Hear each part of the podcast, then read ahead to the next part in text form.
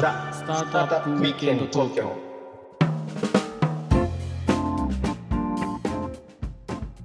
はい皆さんこんにちははい、こんにちは。ロックウィステリアのフッティですひろきちゃんです。はい今日もザ・スタートアップウィークエンド東京の時間がやってまいりましたはい。ということでねはい。今日もあスタジオプレイリーのあかねさんに来ていただいておりますよおろしくお願いしますお願いします。お願いします。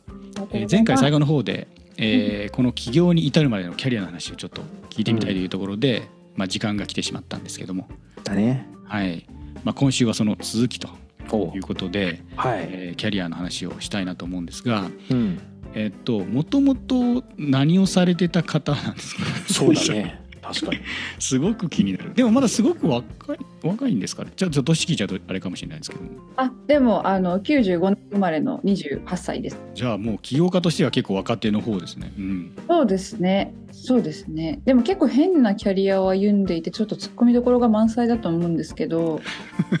あの大学時代に話を戻しちゃうと、はいもともと京都で伝統工芸を勉強してまして、おおで職人さんから木工芸を教えてもらってたんですね。で結構まあ今のあの IT からはかなりかけ離れたところでで京都美術工芸大学という大学でこれもうん。ああのニッチな大学なんですけど私が実は3期生で卒業生がいない時に入ったっていおう。おうん。いやーでもそういう大学にさやっぱチャレンジャーとして入る人ってなんかすごいいいよね。本当にやりたいことがないとなかなか選ばないじゃないですかそういう大学って。結構私はその日本の文化とかを考えることが好きで、まあ、実際に職人さんから技も教えていただいたんですけど、まあどっちかというとその技を突き詰めていくというよりかは、えっと、なんでえ文化がこんなに素晴らしいのに廃れているんだろうとかじゃあ今の文化ってどういうものなんだろうみたいなところを考えたりですとか、まあ、あと私やっぱどうしてもコミュニケーションっていう言葉がなんか人生の上では切っても切り離せないのでなんかこうコミュニケーションについてすごく考えたりっていうので結構大学時代は、えーとですねまあ、商品開発をやってたりとかアート作をやったりとかで、まあ、今もあのアート作品を作ったりもしてるんですけど、まあ、そういうバックグラウンドがありましてえーちなみに作品はどんなの作られてるんですか？作品はですねあの私は絵がめちゃくちゃうまいというわけではないのでうん。いわゆる空間のアートと呼ばれるインスタレーションアートというあのジャンルがあるんですけどまあ、その人がいて作品がいて作品が成り立つみたいな、あのまあよくうん街中にある、えー、とよくわからんオブジェとかうんもそんな入るかもしれないんですけど、なるほど。対峙することによってあの出来上がっていくみたいなところの作品を、まあ、私はどどうしてもコンセプチュアルなものがすごく好きなので、うん。そう考え抜いた先にどういう表現が、えーいいんだっけっていうところを考えるのがすごい好きという感じになります。卒業と同時に、えっと、フリーランスになりましてそっからもうフリーランスなんですねそうなんです。であんもう全然仕事はあの知り合いづてにいただきながら、まあ、デザインとか企画っていう部分をやってました。でその後に、えっと、海外にバックパックに9ヶ月ぐらい行きましてで帰ってきたのが2020年でその後は、えっと、引き続き、まあ、個人事業主兼、まあ、業務委託としてえコワーキングスペースとかあとは、えっと、美術館の運営とかをやらせていただきながらでその後に、えっと、人生で初めての就職っていうところで、えっと、株式会社ロフトワークという会社でクリエイティブディレクターをやってました。でその中で、えっとプレーリーカードの種が見つかりで半年ぐらいは、えっと会社員と起業家の、まあ、両軸で半年ぐらい走りましてで今年の2023年のえー4月に退社をして5月1日からフルコミットっていうような流れになります。なので私は全く IT 業界には、えーいいなかったというかむしろわからないことだらけ。だからこそあの結構あの、まあ、良くも悪くも変な意見を出すという役回りで私はプレイリーカードの中だとそういう立ち回りをしているので。確かにそれはね共同代表のあの片山さんがド IT の人なので、うんそうですね。うん、対局にある2人のペアででね酒井さんがそのバックオフィス系を固めるみたいな、まあ、すごくいいフォーメーションになってると思いますね。最高ですね。うん。うん。まあでもあかねさんのようなキャリアの作り方ってなんかいいよね。オリジナルですよね本当に。うーん。ありがとう、ん。オリジナルだよやっぱり。フッディオリジナルだよこれからは もうみんなと一緒のことをやってたやってやんなくてもいいんだよってことだよね。こうやって起業家としてすごいかっこよくサービスローンチして。ねなんかしかもあれですよねあの、うん。シェアオフィスっていうか、えー、と何でしたっけ？ココワークじゃなくてあのそうそうそうシェアハウスに住まれてたんですよね。あそうですそうです。今もなんですけどあの私はその起業家とか、まあ、クリエイティブディレクターという側面も持ちながら、えっと、シェアハウスの管理人もやってへてで、まあ、そことアーティストっていうところの、まあ、三軸っていうあの流れなんですけど実はこのシェアハウスがめちゃくちゃプレーリーカードにとって大事な要素でしてで私と京都代表の片山先ほど名前出してもらった片山がもともと友人で同じシェアハウスに住んでたんですね。で私も一緒に住もうよってこう管理人として誘った側だったんですけど、えっとまあ、また同じくシェアハウスに住んでたアーティストの男の子がヨーロッパで、えーアート活動挑戦しに行くって言った時に私と片山でなんかプレゼントあげたいよねって言いながらできたのがプレーリーカード第1号という。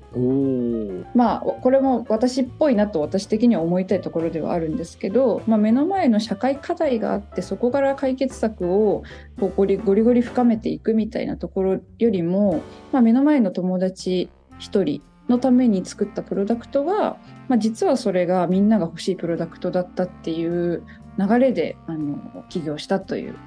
だからこの最初の1枚目ができてそれがバイラルで広がっていく様みたいなものはすごく、まあ、僕が今たまたま所属している会社が好きな流れなんですよ。うんうんなのでまあそこ辺のあのやっぱりえー広がり方みたいなものもすごくなんていうかまあ羨ましいっていうかね。うん。うんこういうのを作りたくてやっぱりいろんな仕掛けをしつつやっぱりことごとくなかなかうまくいかないみたいなことがあった中でスタジオプリでそれ実現できてるんでやっぱすごいなっていうところはありましたよね。うんうんなので本当に周りにクリエイターが多かったアーティストとクリエイターが多かったので、まあ、みんなのみんながアーリーアダプターでありみんなが同じ課題を持っていたっていうところがすごくあのありがたい環境だったなとは思います。うーんだから人とのコミュニケーションに本当にあかねさんは徹底的にこだわるからそうじゃないとやっぱシェアハウスにね住もうとはしないからさぱそこがやっぱりあかねさんがこの授業を選んで選んでいてこの授業に対する強みがそもそもなんかあかねさんにああるなと思いましたね。ありがとう。かっこいいです、ありがとうございます。うん。なので意外とその伝統工芸の部分もうん。なんか私が割と大学の時から考えていたじゃあなんか何を残して何を新しくしたらいいんだろうっていうところを結構考えまくっていたっていうところが、まあ、あの初回の放送のカード型にたどり着いた。も意外と続いていて、まあ、本当に人生何が起こるか分からないなと言いますかやってきてよかったなとこう思える瞬間が多々あります。プレーリーカードのだから名刺ももう文化になっちゃってるから、そうですうね。ん、でその文化になっちゃってる部分をまあ逆手にとってね。うんうんどう？じゃあもうまるっきりゼロにしちゃえっていうわけではなくうん。うんどうその様式美みたいなものを残しつつ、まさに。うん、新しいそのコミュニケーションをより深くリッチにしていくっていう部分ができるかっていうのをまあそういう考える癖みたいなのが最初からついてたのが良かったっていうことなんですかね。そうかもしれないです、うんなのでやっぱりそこは私のあの得意分野だというふううにん。言えるように、えーなってきたのかなと思ったり、いやもうもだからこれだからそうそう、うん。僕もひろきちゃんもまあどっちかというと IT の人だからさ、しょぼいよね IT の割人って。となんていうか なくしちゃえって思うんだよね。こんなん意味ないんだからやなくしてやめてしとかまえみたいな。効率の話しかさ喋らないやつってカスだよね本当に。厳しい厳しい。IT の人に厳しい。それがさなんかあのそういう様式美はまあまあその無駄と思える動きとか所作とか、うんそういうなんか風習みたいなものもまあある一定そのここの部分は必要なんじゃないかみたいなことってさあんまり考えないよね、僕とかひろきちゃんって。そのやっぱり、うん。やっぱりこうどうしたら一番効率化できるかとか無駄を省けるかとか。うんより生産性高められるかみたいなことにやっぱりどうしてもフォーカスしちゃうでしょ？いや私はちゃんと情緒的に考えますけどフッティは考えないかもしれない。いやっていうかね何ちょっと自分だけなんかちょっといい感じに 急になんかはしご外してくるじゃんか。いやはしご外してないけどもうそこでしかねやっぱ差がつかないと思ってるのよ今の時代はねその確かにうんまあ、構造的なものとか、その仕組みとかね効率性だけでやっぱ差がつかなくてそれってさこうロジカルに考えたらこうちょっと勉強すれば誰でもたどり着ける領域なんだよね。でにそこのこうふわっとしたこの例えばこう言葉に表せないコミュニケーションのなんか価値とかその時間のあの捉え方とかっていうこう非常にそのこう情緒的なものとか感覚的なものとかでしか差がつかないと思っているから、だから俺とかフッティとかはさちょっとこうどうやっぱりねそのお応援すべきだよね、うん。あのあかねさんのプロジェクトをね。おっしゃる通りです。はい、じゃあおっしゃる通りですって。その言葉もさあのなかなかあれだよね。もう古い言葉だよね。本当にもう。さいなさっきから。おっしゃる通りですっていう人ってさおっしゃる通りですって思ってないよね大体ね。いやいやいやちょっと今日もいろいろなんか辛いことがあったからあのあそうなの？突っ込んですいません。あのはい。えーいいよ、はい。まあ、辛いこともあるよね、ありますよ本当うん、に。本当にね。スタートアップ起業してればね。しょうがない。まあ起業家仲間として今回お二人ねせっかく出会ったんでね、うんうん。あのぜひいろんなシナジーが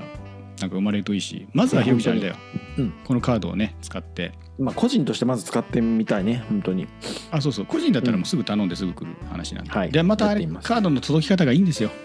おおお。楽しみ。いいんですよ。ありがとうございます。そこも私のこだわりが詰め込まれているあので、やっぱりそうですよね。あななんとなく本当にあのカカードあのベタってあのクレジットカード届くややつあるでしょ？あの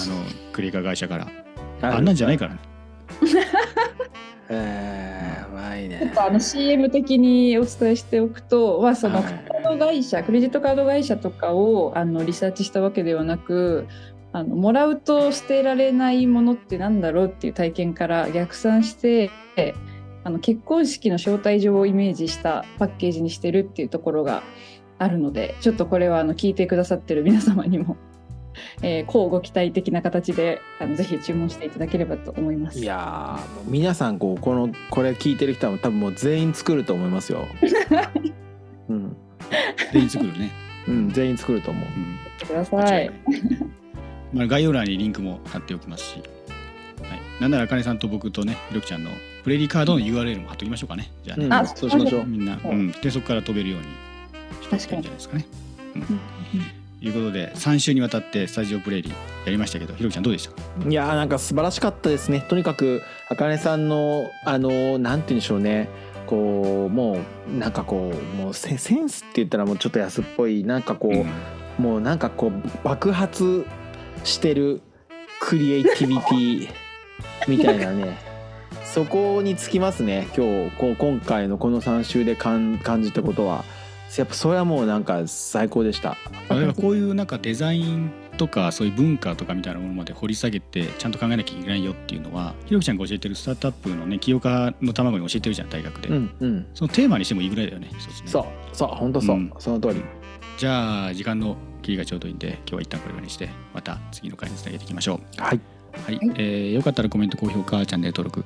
あとツイートをしてくださると嬉しいです。お願いします。はい、ではねまた次回「ザ・スタートアップウィーケンド東京」でお会いいたしましょう。今回はこの辺で。はいさよなら。どうもあかねさんありがとうございました。はい、ありがとうございました。ありがとうございました